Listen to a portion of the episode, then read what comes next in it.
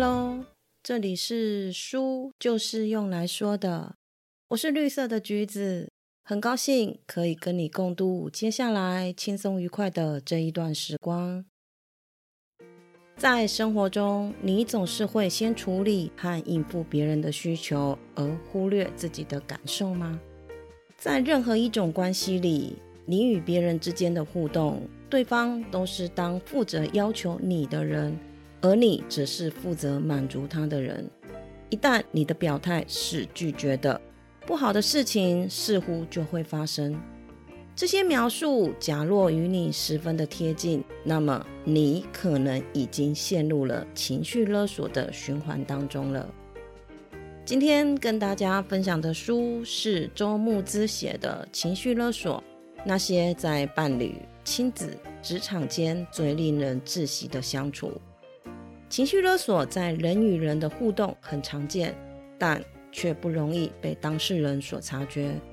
书里面详细的勾勒出情绪勒索的样貌，你可以了解情绪勒索是怎么运作的，而且快速的辨识出来，也可以窥探情绪勒索与被情绪勒索者真实的内在，知道自己为什么容易成为被勒索的那个人。最后还可以理解情绪勒索对我们的人生产生了什么样的影响，以及该如何摆脱这个循环，勇敢的为自己的人生做主。情绪勒索是贯穿整本书的重点，以它为开头，透过认识和理解，最终可以面对自己恐惧不安的负面情绪。情绪勒索在职场、亲子、夫妻和朋友间非常的常见。情绪勒索者会有意或无意的使用多种直接或间接的手段，这些手段包括要求、威胁、施压、哭闹、沉默等等，让被勒索者产生罪恶感、恐惧感，甚至是挫折感。为了要减少这些不舒服的感觉，被勒索者就会顺从对方的要求。情绪勒索者会试图从被害者身上拿到他想要的东西，只是勒索的依据不是对方的把柄或者是秘密，而是对方的情绪。其实，在人际互动关系里面，自己有需求并且提出来讨论，这个叫做常见的人际行为，并不是所有这样的行为都叫做情绪勒索。那怎么样才叫做情绪勒索呢？情绪勒索者非常擅长做的事情，就是贬低你或你的能力，引发你的罪恶感，以及剥夺你的安全感。这也是构成情绪勒索循环的重要元素。当中，贬低你或你的能力和引发你的罪恶感是相辅相成的。我们先从这个来开始说。当勒索者发现你不愿意满足他的需求的时候，会用一些方法让你怀疑自己的感受是错的，否定自己的价值，给你一种自己很糟糕、很不好的感觉。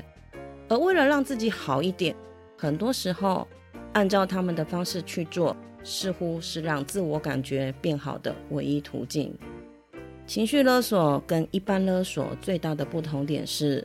勒索者。多半都是与我们有一定关系，也正是因为这一层关系，他们更容易使用一些话来引发我们的罪恶感，就很像是那一句万恶的通用句：“我是为你好，我这么的赏识你，你让我失望了，因为你表现的不好，让我丢脸了。”通常这些话会跟贬低我们的话语交错进行。情绪勒索者会试着贬低我们，让我们失去自我肯定，接着再引发我们的罪恶感，以加深我们觉得自己很糟糕的情绪。搭配我们应该怎么做才对的这一顶大帽子，让被勒索者焦虑感爆棚。而要赶走这种焦虑感的方式，就是戴上这一顶大帽子，满足勒索者的需求，得到他们的好评价。用来代替失去的自我价值，可是到此他们也达到了他们的目的了。就像之前说的，勒索者一般都是与我们有关系的人，所以他们很清楚你在乎什么，拿你在乎的事威胁你，借此剥夺你的安全感，让你觉得不安。这个时候，你的安全感就像是漏票一样。情绪勒索者会让你觉得你的肉票在我手上，想赎回就是要听话照做。更糟糕的是，你的安全感更像是你的弱点，被对方牢牢地握在手里。只要第一次成功，他就会食髓知味，跟你越要越多，而你也会在一次次的退让里面，把自我和快乐消失殆尽。这种例子在我们的生活里面不罕见，大多数的人，包括我都遇过。父母亲总是想让小孩没有挫折、平安的度过一生，所以会强制的希望小孩照着他们规划的道路来走。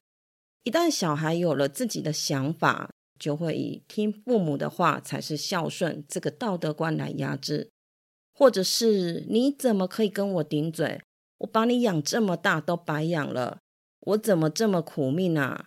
让小孩产生是自己做的不对的想法，是自己不识好歹，以达到顺从他们的目的。这些勒索者都是跟我们很亲密的人，但是为什么他会让我们感到委屈、感到想逃呢？他们到底是怎么想的？事实上，在他们的内心里，当感受到自我需求与他人的需求起冲突的时候，这样的压力会让他们有着难以忽略的焦虑感，而为了要安抚这样的感受，他们就会放大自己的需求，将这个压力源跟焦虑移转到别人的身上，让别人能够满足他们的需求，以减轻不安的感觉。他们的人格特质通常有下列几个：第一个是对拒绝和挫折的忍耐度很低，再来就是同理心也很低。最后就是无法理性的判别，同理心和拒绝忍耐度很低，应该很容易理解。我们来说明一下无法理性辨别的这个特质。他们对之前的痛苦经验没有好好的面对和察觉，这些过去没有处理的情绪，会和现在事件所勾起的类似情绪合而一体，成为更大的恐惧和不安全感，击垮他们的理性。